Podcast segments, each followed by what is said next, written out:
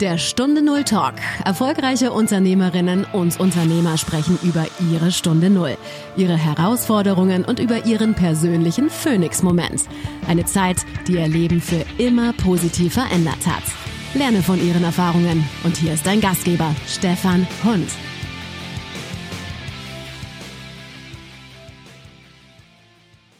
Heute geht mein Anruf nach Südamerika. Mein Anruf geht zu Amata Bayerl, Stichwort von der Nonne zur Finanzberaterin.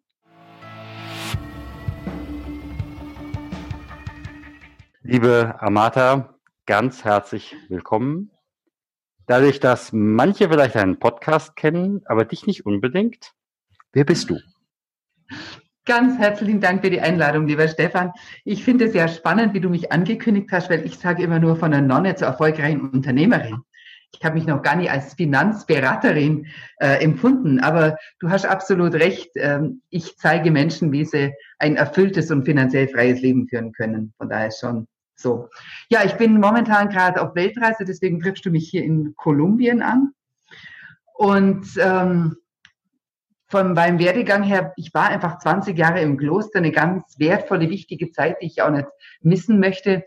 Bin dann 2002 schon ausgetreten und habe mich ja erstmal umgeschaut, mir eine Anstellung gesucht, habe da ziemlich bald gemerkt, das ist nicht ganz meins, denn ich habe im Kloster ein Bildungshaus geleitet, habe da Seminare gehabt ähm, für die Diözese, fürs Bildungshaus und habe dann mich selbstständig gemacht nebenher mit Seminaren mit Coaching-Tätigkeit, mit Trainertätigkeit und musste dann leider erleben, 2009, aus gesundheitlichen Gründen bin drei Monate ausgefallen. Ich hatte Krebs im Endstadium, habe zwar keine Chemo, keine Bestrahlung gemacht, aber bist halt einfach auch eine Zeit lang weg, dass es als Selbstständige ganz schön herausfordernd ist.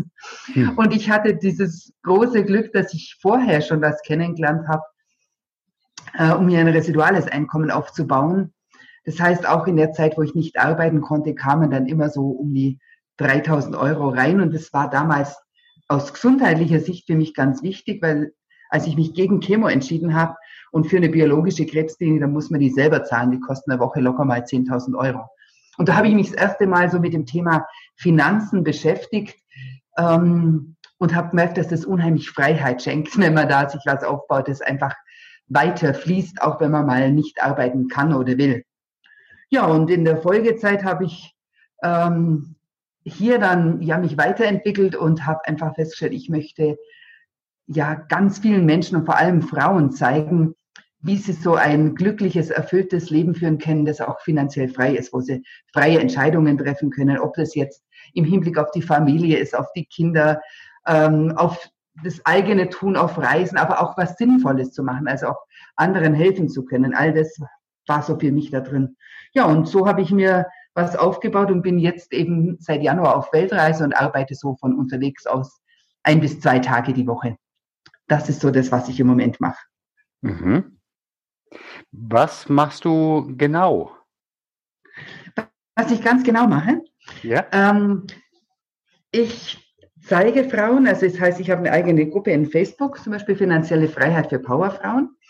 Und dann zeige ich Frauen in einem Fünf-Schritte-Plan, ähm, wie sie sich das aufbauen können, eine finanzielle Freiheit und erfülltes Leben. Das heißt, ich begleite sie im ersten Thema so alles, was rund um das Mindset ist. Ja, unsere mhm. Grundeinstellung, unser Denken, äh, all das dann aber auch ähm, hinzuschauen, was gibt es für Möglichkeiten für mich, ein residuales Einkommen aufzubauen und dann ist aber auch wirklich umzusetzen.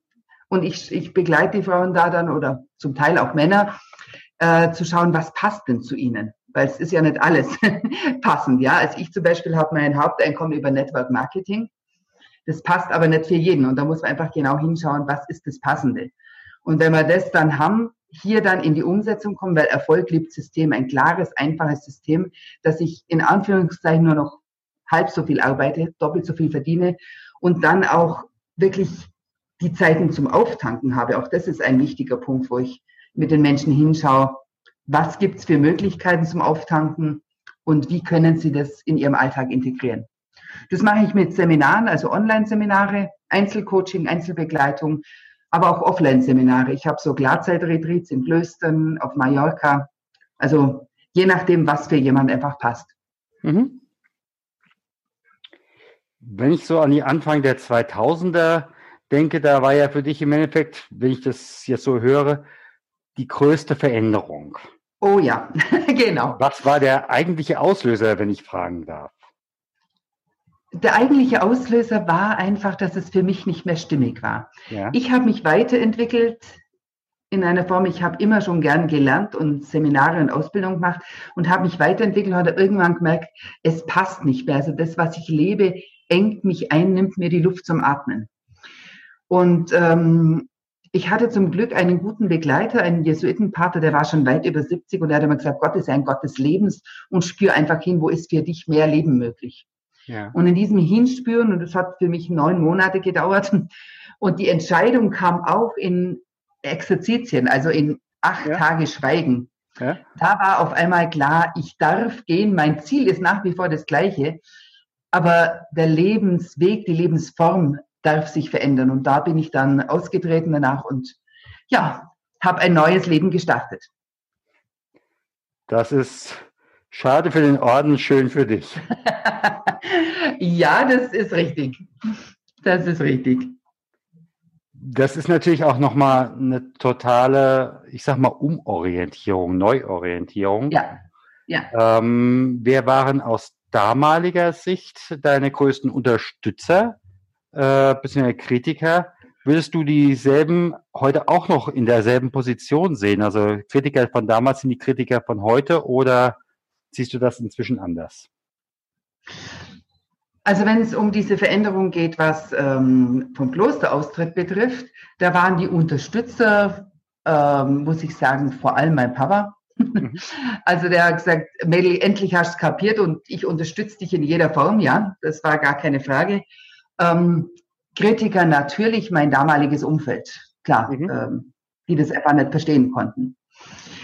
Nachher, später, als ich mich, es gab ja noch eine zweite Veränderung, eben dann, als ich aus dieser klassischen Selbstständigkeit raus bin ins Unternehmertum, da war mein Papa der größte Kritiker, weil der immer gesagt hat, na Mädel, äh, das so geht es nicht. Er hat selber ein Geschäft, ein Unternehmen, also er hat aus seiner Erfahrung gesprochen und konnte das, was ich mache mit residualem Einkommen, überhaupt nicht nachvollziehen. Heute findet er das toll. und unterstützen äh, tun mich vor allem die Leute, ich umgebe mich gern mit Menschen, die schon da sind, wo ich hin will. Mhm. Und da finde ich auch meine Unterstützer. Und das ist einfach super, wenn man sich mit diesen Menschen umgibt, die ja einfach schon das erreicht haben, was man selber möchte. Das inspiriert, motiviert und tut einem einfach gut. Ja. Es gibt ja auch diesen Satz, wenn du in einem Raum bist mit fünf Menschen und du bist immer der Erste, dann solltest du den Raum wechseln.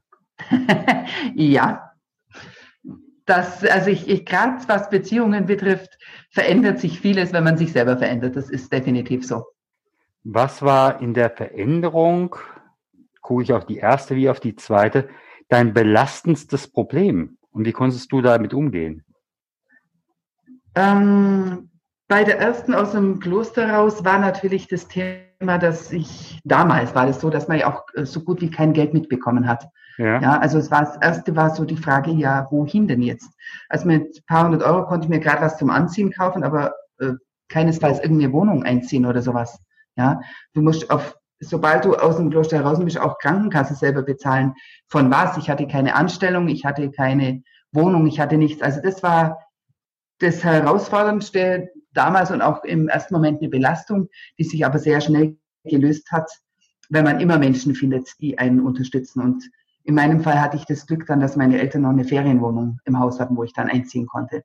Mhm. Und im zweiten, wie ich mich selbstständig gemacht habe als Unternehmerin, da war ähm, wirklich die große Herausforderung, dass ich komplett auf jemand anderen, jemand anderen promotet habe und zu wenig auf mich selber vertraut habe. Und das war etwas, das ich einfach lernen durfte im Laufe der Zeit, ähm, wirklich andere durchaus zu promoten, aber auch mich selber so wahrzunehmen mit dem, was ich habe und was in mir steckt und auch das in den Vordergrund zu stellen. Ja, ist ganz wichtig.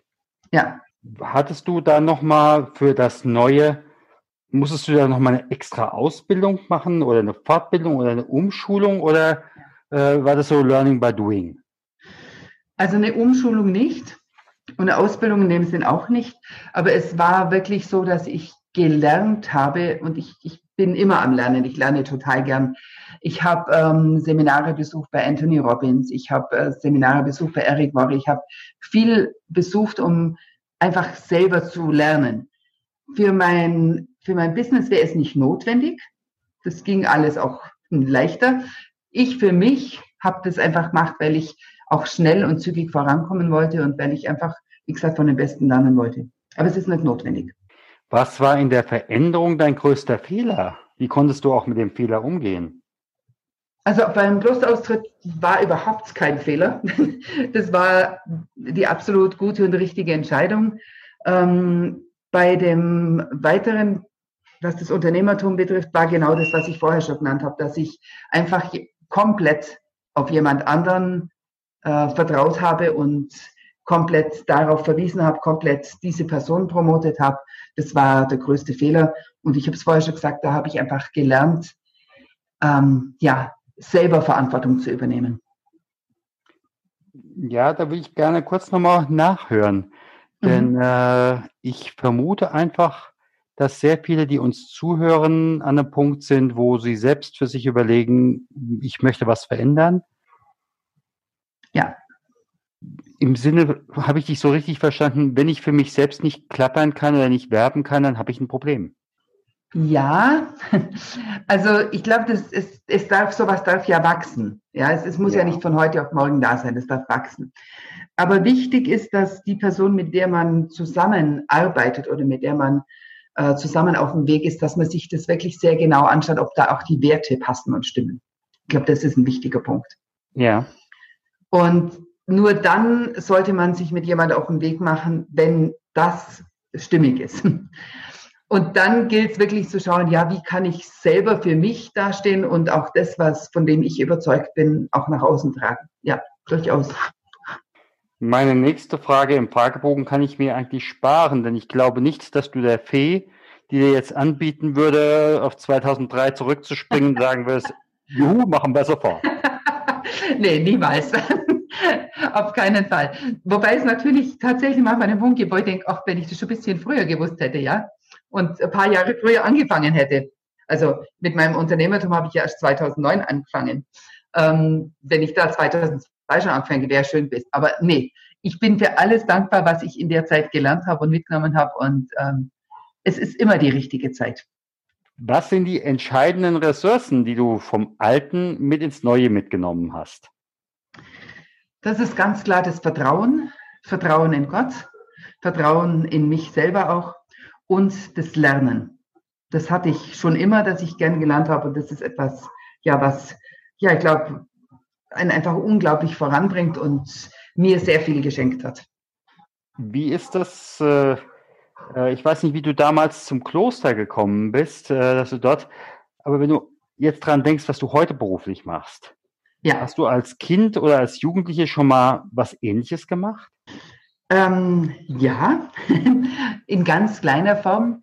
Ich wollte als Kind ja immer in die Mission gehen. Irgendwie mhm. war das damals so meine Vorstellung.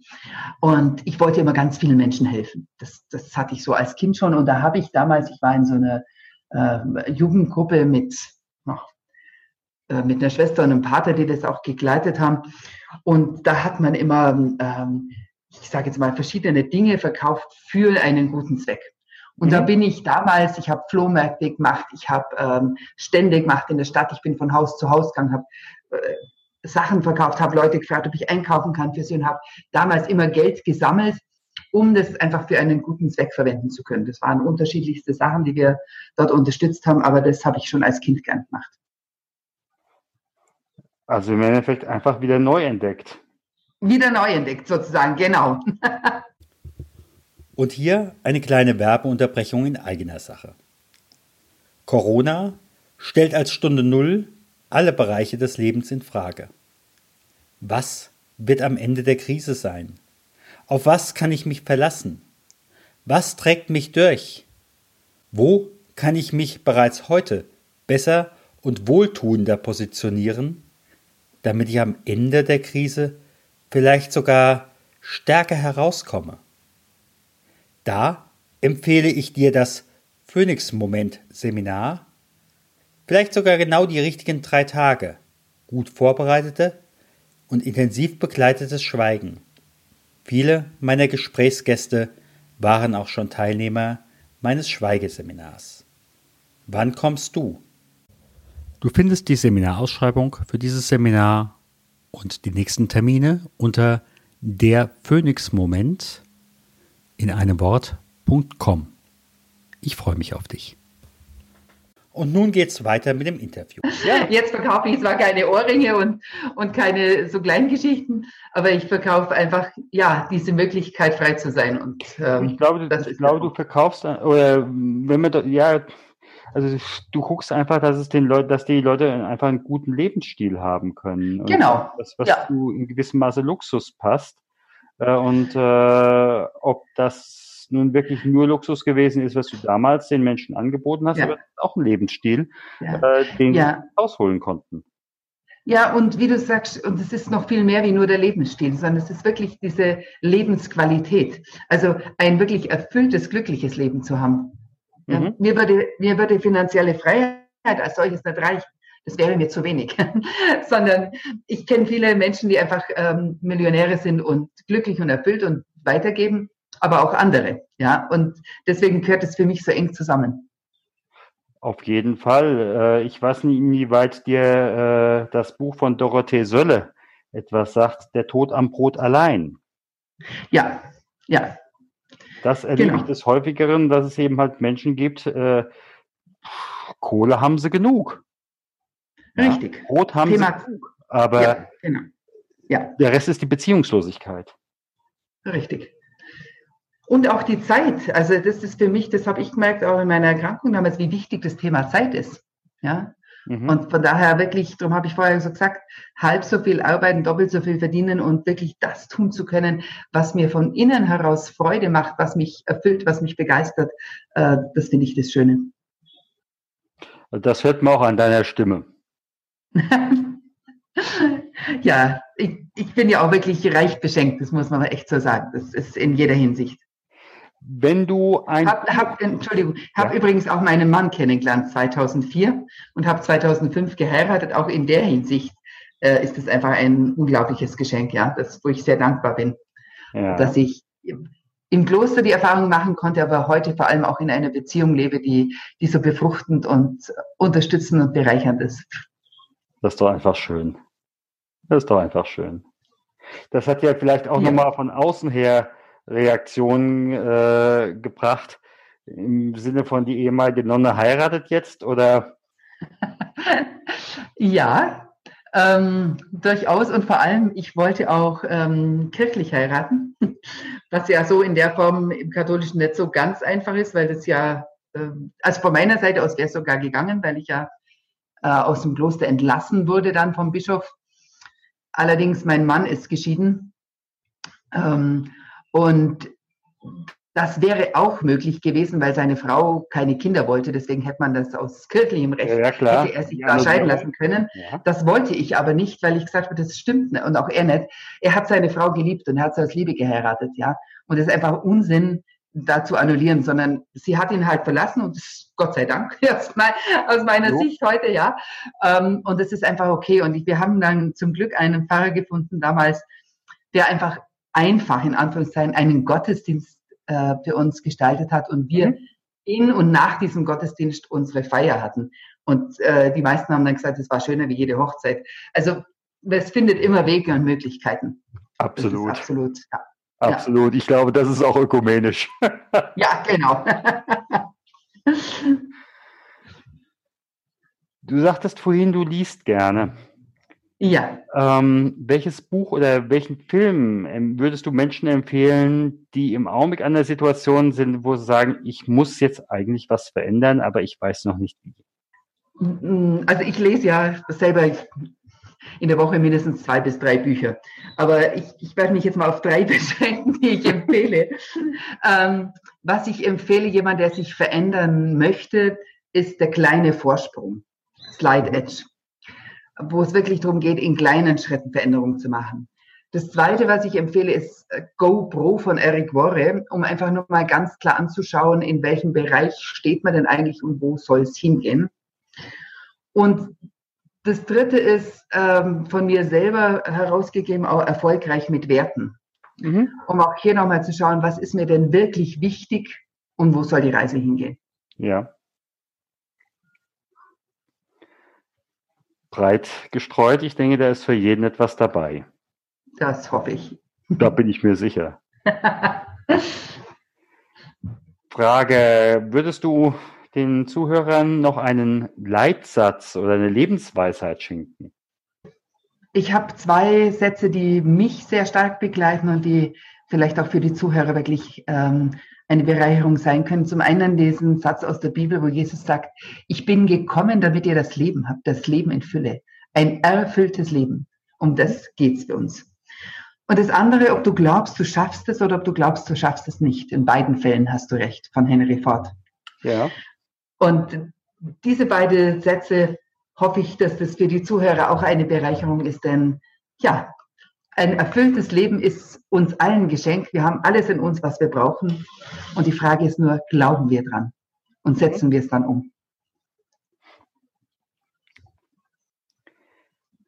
Dann sage ich erstmal ganz herzlichen Dank. Nicht ohne zu fragen, wie können dich die Zuhörerinnen erreichen?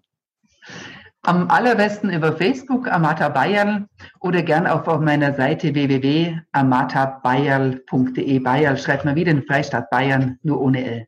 Mhm. Ansonsten gerne auch über Facebook oder per WhatsApp. Ähm, kannst du gerne in die Show Notes meine Nummer reinschreiben. Da kann man einfach mich gut erreichen. Gut. Dann sage ich mal ganz herzlichen Dank. Und ich danke auch, Stefan. Auf ein nächstes Mal. In welchem Zusammenhang wissen wir im Augenblick noch nicht, aber schauen wir mal. Kommt bestimmt. vielleicht bei unserem nächsten Klarzeit-Retreat, vielleicht machen wir mal zusammen eins auf Mallorca, Stefan. Du, warum das nicht? Genau. warum nicht? Also ich habe da so eine Reihe von Ideen. ich auch. Das wird noch spannend. Das ist schön. Danke dir. Vielen Dank, dass du beim Stunde Null Talk dabei warst. Auf der Webseite stunde null-talk.com erfährst du noch mehr über den heutigen Gesprächsgast. Dort gibt es auch spannende und interessante Buchempfehlungen der Gäste. Oder lade dir eines der kostenlosen Booklets zu den Interviews herunter.